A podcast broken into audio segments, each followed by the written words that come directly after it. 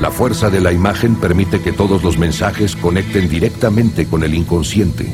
Modifican la percepción de la realidad con elementos audiovisuales y generalmente no se trata de provocar reacciones reflexivas o de producir material con fines artísticos.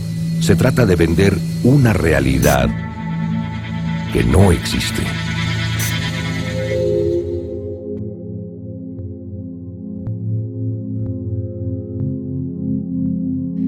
Contexto de expansión del consumo audiovisual por diferentes plataformas, asoma en Argentina un debate demorado pero urgente. ¿Cómo regular Netflix y sus competidores? ¿El Estado quiere sancionar un nuevo impuesto? ¿Va a ser más caro ver series por streaming ahora que nos acostumbramos? La industria audiovisual, el fomento y los dilemas estructurales del mercado en el país. Esto es un podcast, de, la de la tribu. Fuerte al medio. La política, el Estado, los medios, el mercado y la comunicación pensada a contramano. Para escuchar nuestros podcasts, ingresa a fmlatribu.com barra podcast o búscanos en todas las plataformas de podcast. Fuerte, al medio.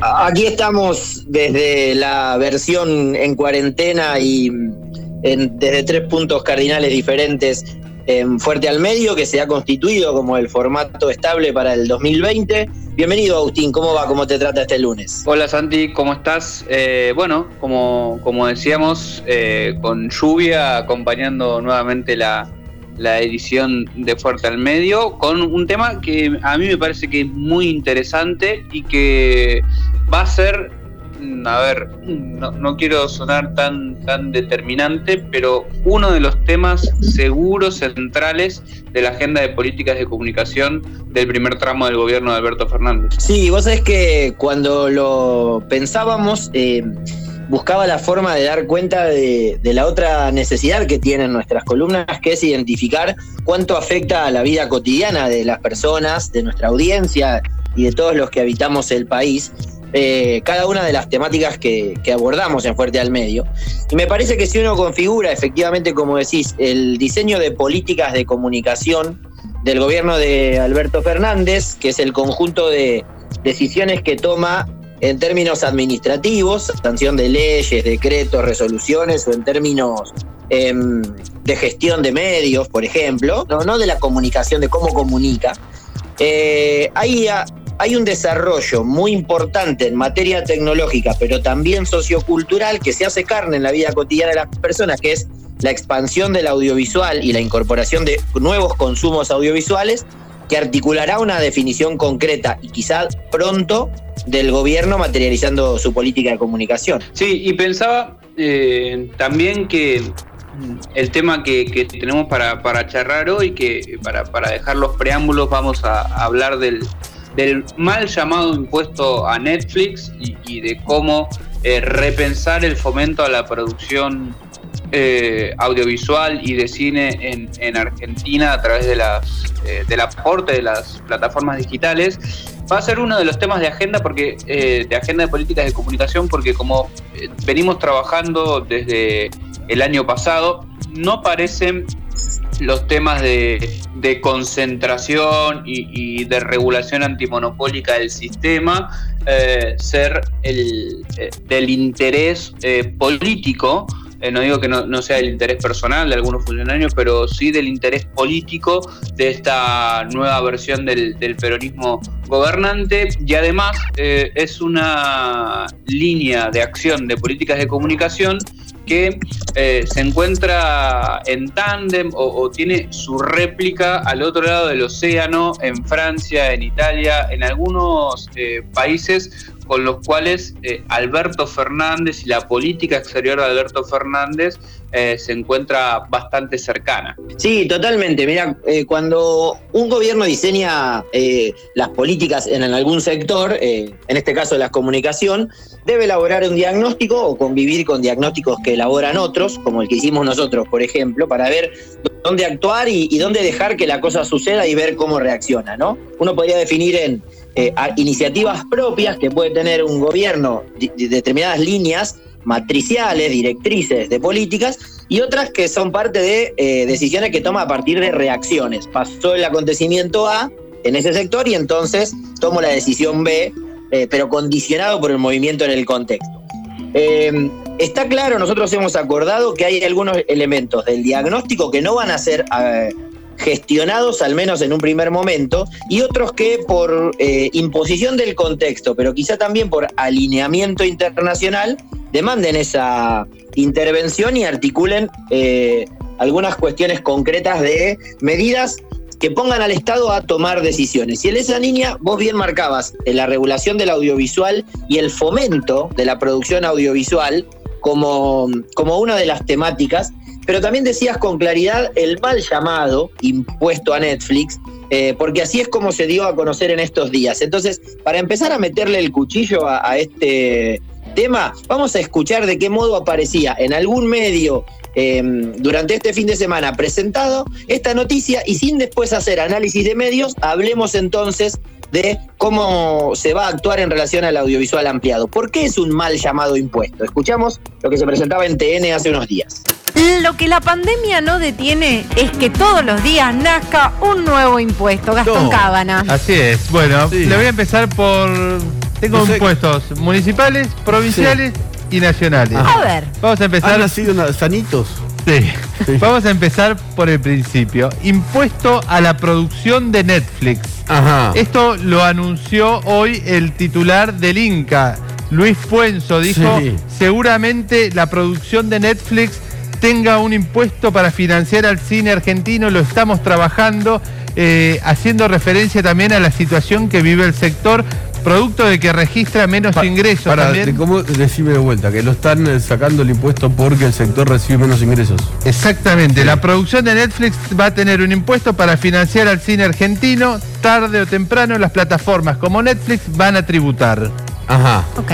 Eh, esto, sí. digo, alegando que el sector está en una situación muy mala porque registra menos ingresos, producto también de la baja en la recaudación porque justamente los cines están cerrados, ¿no? Sí. Eh, digo, eh, a eso fue lo que anunció el titular del Inca, dijo que también se están ayudando a dos eh, sindicatos fuertes del cine, que son Ajá. los de los técnicos y los actores, ¿no? Ok. Este, Bien, Agustín, aquí escuchábamos eh, una presentación eh, que incluye una confusión de planos y de temáticas. No nos vamos a, tener, a detener en el análisis de la, de la representación de la noticia, sino vamos a identificar de qué hablamos cuando hablamos de fomento a la producción audiovisual, de dónde salen los recursos que hacen al fomento y cuál sería la novedad en este contexto que eh, habilita a algunos a hablar de un nuevo impuesto. Nosotros hemos hablado muchas veces acá de que hay un desarrollo tecnológico, la convergencia, que combina dos innovaciones claras, concretas y específicas, la digitalización de los procesos de producción, distribución y consumo y la expansión de las redes, que combinadas nos ponen en el escenario convergente y nos habilitan a pensar en que las formas tradicionales de las industrias culturales que te llevaban a prender el televisor cuando querías ver tele, a desplazarte físicamente al cine cuando querías ver una película, a encender el aparato radio cuando querías escuchar radio, y así hoy sean admitidos todos esos consumos en equivalentes plataformas, en equivalentes dispositivos y el televisor sirva, sirva para muchas otras cosas. Eso ha tenido una serie de correlatos e impactos, como por ejemplo el de la política regulatoria.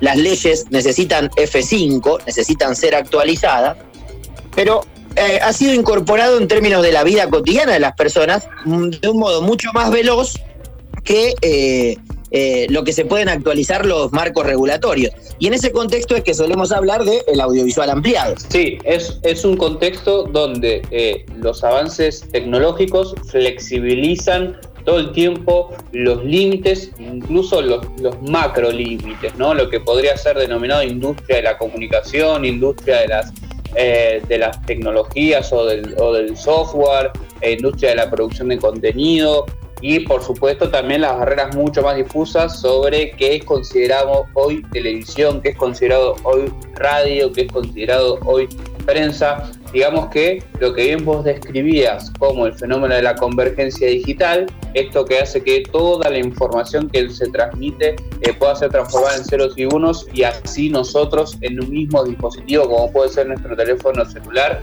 eh, podamos leer noticias, escuchar la radio, mirar la televisión y un sinfín de etcétera que incluyen la comunicación este, interpersonal también, pone a los estados frente a varios desafíos eh, que lo podemos englobar bajo la este, necesidad eh, de eh, proteger en distintos aspectos los intereses culturales de los argentinos. Claro, exactamente. Y el, el dilema que atraviesan los estados es que la velocidad a la que pueden actuar es mucho más lenta por procesos institucionales y podríamos decir también por capacidades políticas o hasta por decisión política. Pero lo cierto es que esa velocidad de actualización es más lenta que la velocidad a la que se expande la tecnología y a la que, mientras puede, si tiene con qué, económica, económicamente, en términos de equipamiento, etcétera, las audiencias incorporan prácticas, gustos, usos o consumos digitalizados. Lo cierto que en ese contexto nosotros tenemos en el mercado argentino un sector como el del cine que eh, tiene presencia estatal desde hace muchísimo tiempo, como en todo el mundo. Argentina tiene una regulación de cine eh, que aparece por primera vez en el año 37 del siglo pasado, que se actualiza creando el INCA, el Instituto de Cine del que se hablaba en el corte de audio en el 57, y con una normativa... del que Luis Puenzo es el director, el presidente del INCA. Exactamente, en un registro histórico de que el sector cinematográfico siempre está bien vinculado al organismo de aplicación y de la política pública. No es ni el primer director de cine que fue que es presidente del INCA, eh, y es una y eso, esto es transversal a los procesos políticos, pasa con todos los gobiernos. Pero y ese, ese instituto, el INCA, tiene desde el año 94 un mecanismo de fomento a la producción de contenido cinematográfico nacional que está compuesto por un porcentaje de lo que pagamos cuando vamos al cine, el 10% del valor de cada entrada se destina al fondo de fomento al cine, un porcentaje de todas las otras formas con las que podemos acceder a películas eh, en formato tradicional, saquemos a internet y a los OTTs porque de eso eh, habla, habla la noticia, digamos, que eh, en el formato tradicional, cuando alquilabas una película, cuando ibas al videoclub, etcétera, el 10% de la recaudación oficial iba para ese fondo y el 25% de lo que recauda originalmente el Confer, luego la AFCA, últimamente el ENACOM, es decir, el organismo que controla y ejecuta la ley de radio y de televisión, destina una gran un gran porcentaje de dinero para que en Argentina se haga cine con dinero de la televisión y la radio, pero no televisión y radio con dinero de ese sector.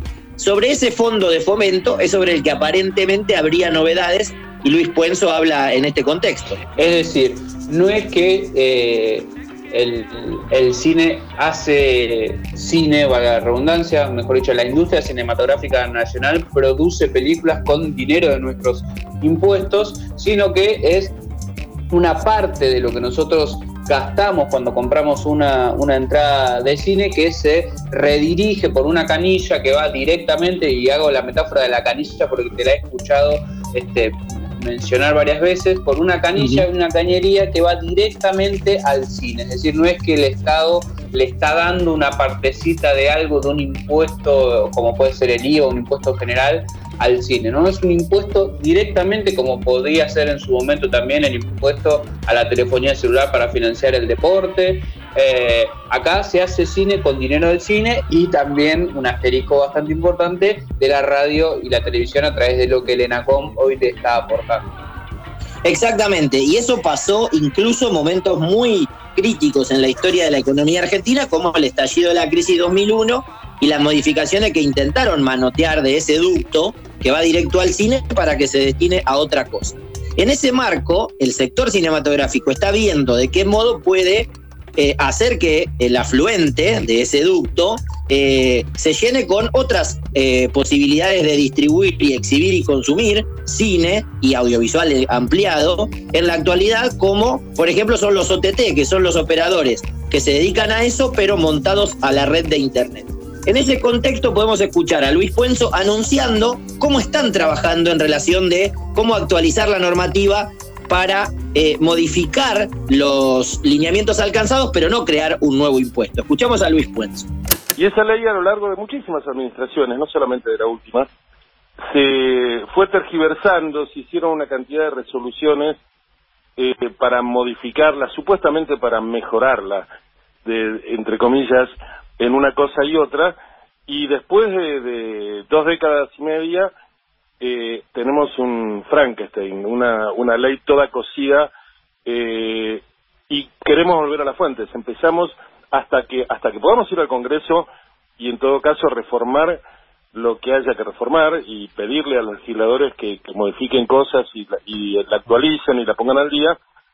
Eh, el eje con el que asumimos, eh, el grupo con el que estamos trabajando, que es toda gente de cine, con la que yo hice películas, producciones, y bueno, eh, gente que, que, viene muy de la industria y sabe mucho de, de la práctica del cine, eh, lo que nos propusimos es cumplir la ley de manera irrestricta, porque nos parece la única manera de enderezar las cosas.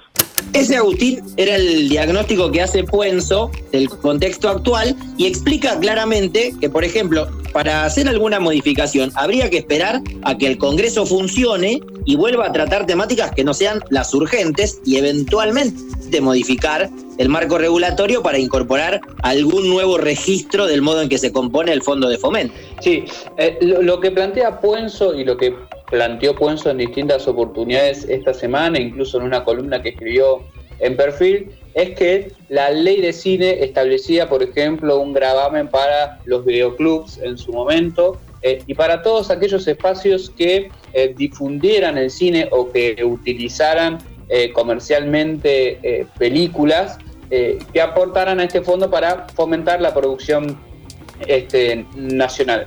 Lo que, lo que se está discutiendo y lo que se está planteando en este escenario, y no es una discusión que se haya empezado esta semana, sino que hace bastante tiempo que se viene planteando, es que estas plataformas funcionan como otra ventana de exhibición del cine y no están aportando a ese fondo, por lo tanto, como esas ventanas crecen cada vez más dentro de las dietas eh, culturales de los argentinos, empieza a haber eh, un, desangrado, un goteo cada vez más importante en el fondeo para la producción nacional de cine. Exactamente, y eh, introdujiste el concepto central que tiene el funcionamiento del audiovisual, que es la noción de ventana, porque desde que el cine existe, el desarrollo tecnológico fue modificando estas formas que describimos y cada vez emergió una nueva ventana que fue más o menos exitosa en su instalación como espacio para el consumo.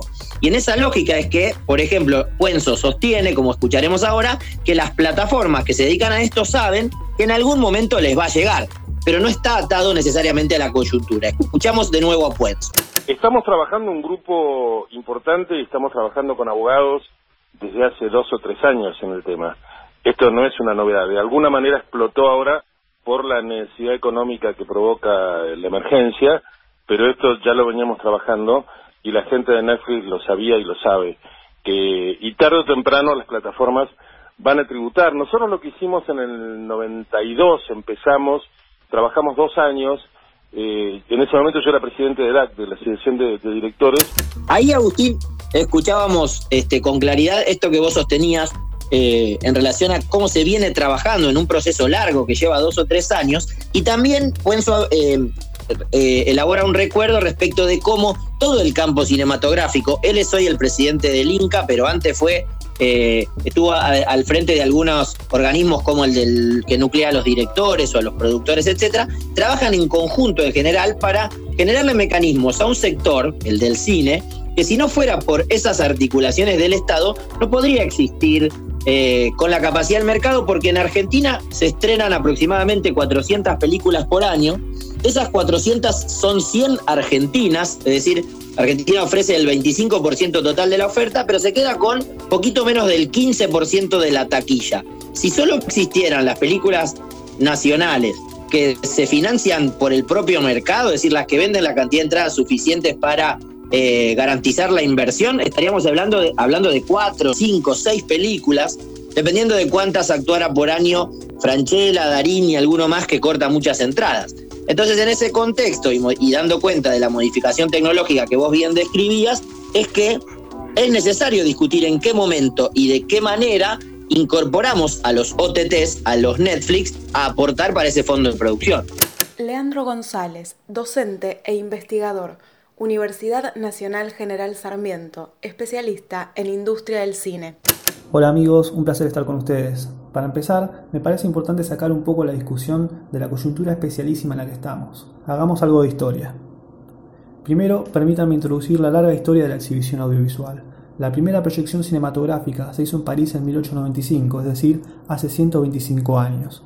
Esa historia podemos partirla en dos. La primera mitad, hasta mediados del siglo XX, se caracterizaba por el hecho de que las salas de cine ejercieron el monopolio de la exhibición de imágenes audiovisuales. Para ver una película tenías que ir al cine, no había otra. La segunda mitad de esta historia, en cambio, consiste en la progresiva ampliación de las posibilidades de ver imágenes audiovisuales. La masificación de la TV habilitó el consumo hogareño, que fue creciendo hasta nuestros días. Primero el Super 8, después el VHS, la TV por cable, Internet y el streaming.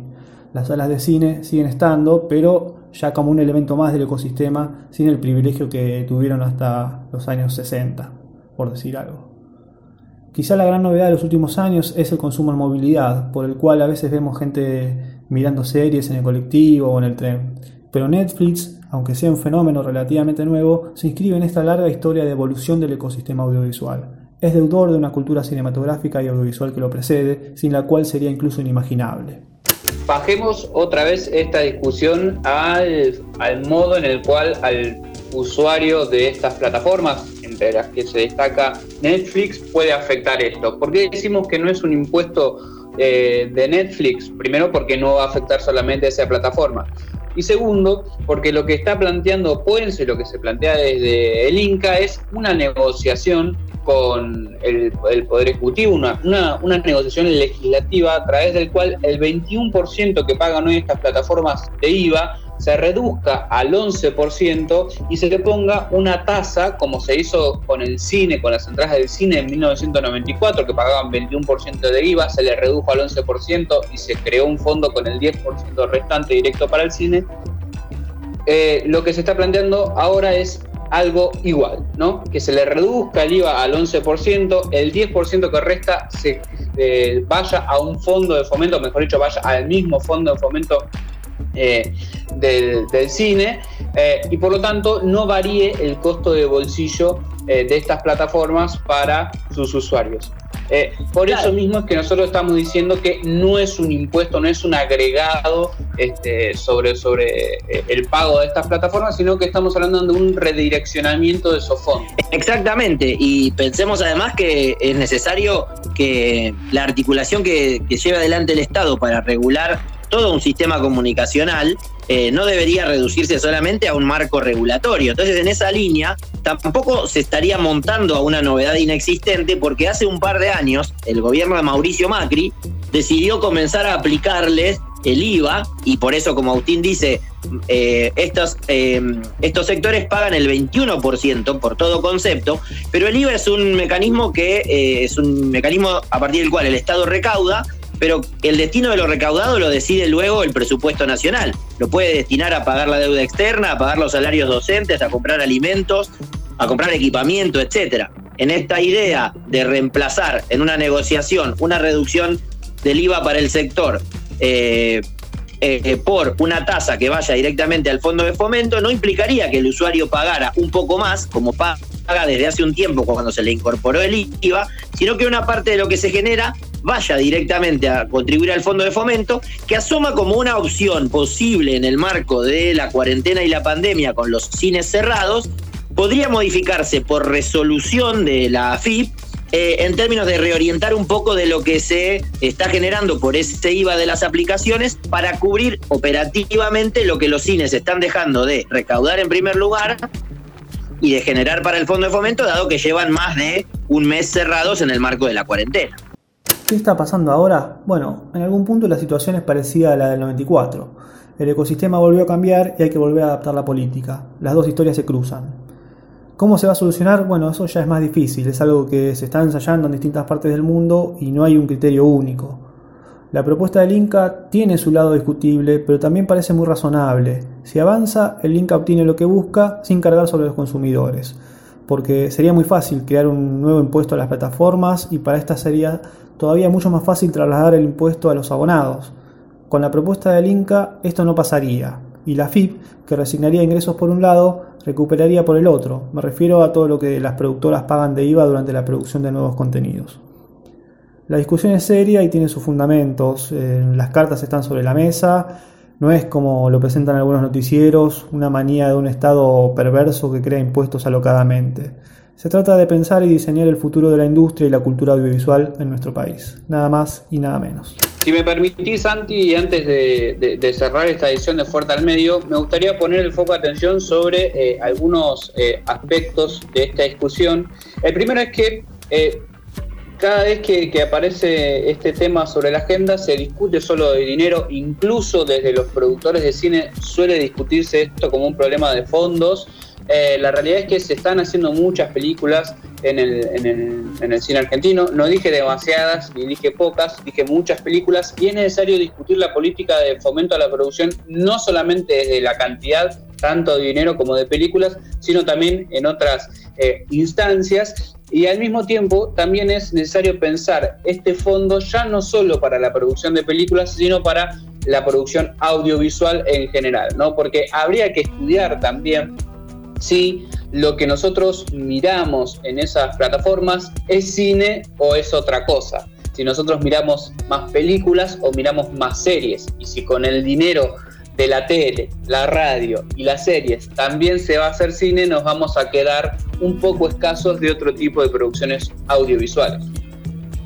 Absolutamente, estás metiendo el dedo en la llaga en donde muchos no quieren entrar, porque esa rediscusión podría incluir, por ejemplo, usar un poco de ese fondo de fomento a la eh, difusión de los estrenos, que cuando hay vida cotidiana normal y los cines están abiertos, suelen pasar muy desapercibidos los estrenos nacionales porque no se destina un poquito de ese dinero, por ejemplo, a anuncios publicitarios oportunos o a la generación de acuerdos con, algún tipo de producto masivo para invitar a que las personas se enteren a cuándo y dónde dan las películas argentinas eh, que se están estrenando en el marco de ese eh, fondo de fomento. Eso por un lado. Por el otro, como bien decís, para ver eh, si lo que se va a producir es solamente cine, cuando los públicos miran otras cosas en plural en las plataformas. Y también habría que discutir, para que esto no sea solamente impositivo y planteando una demanda a futuro, algunas otras cosas más que deberían incluir esas plataformas como cuota de pantalla nacional, cuota de producción local y un elemento central que entienden todos quienes usan estas plataformas y nos escuchan, que es un lugar en la interfase, porque si no te muestran que tenés esas pelis al alcance de tu botón, es posible que no las veas o que te enteres solo cuando es una producción de Netflix y no una producción de origen argentino.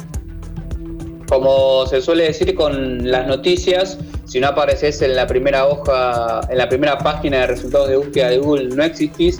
Si no apareces en el escroleo de las recomendaciones de Netflix, tampoco existís. Absolutamente. Agustín, creo que hemos llegado a un acuerdo que hemos cumplido el objetivo de pensar por qué no era nuevo impuesto y cuántas cosas traía consigo esta novedad y lo hacemos eh, en cuarentena, a distancia y sin poder ir a la radio ahí en la 873, en un día que además de gris por el cielo es bastante opaco y triste para quienes hacemos la tribu y disfrutamos mucho tanto de la radio como del vínculo con la música y específicamente con el rock nacional, dado que estamos haciendo fuerte al medio el día que murió Ton Lupo, una voz en nuestras cabezas, una imagen mental un poeta de la radio que circuló los pasillos de FM La Tribu durante muchos años. Un prócer de la radio, un genio de la eh, capacidad de generar imágenes con palabras y sonidos, eh, donde quiera que esté ahora, este, le brindamos este homenaje a Tom Lupo. Esto fue Fuerte al Medio y Tom Lupo está en nuestra memoria.